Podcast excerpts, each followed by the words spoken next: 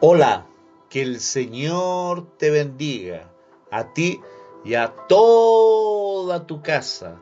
Tu servidor Enrique Martínez. La palabra para el día de hoy, pare y mire, pare y mire. Muchos te dirán o te han dicho, Dios quiere que seas rico, próspero, con mucha lana, cabeza y no cola, y con una vejez hasta los 103 años.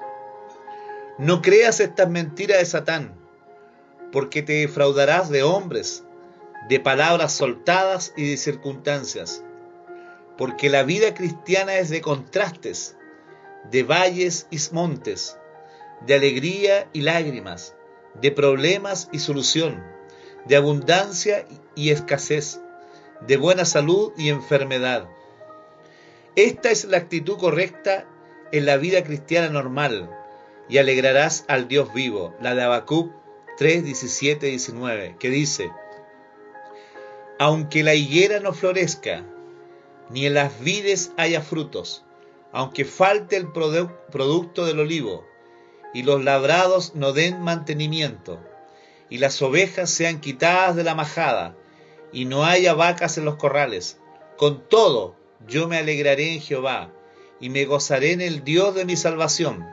Jehová el Señor es mi fortaleza, el cual hace mis pies como de siervas, y, en mis alturas me hace andar.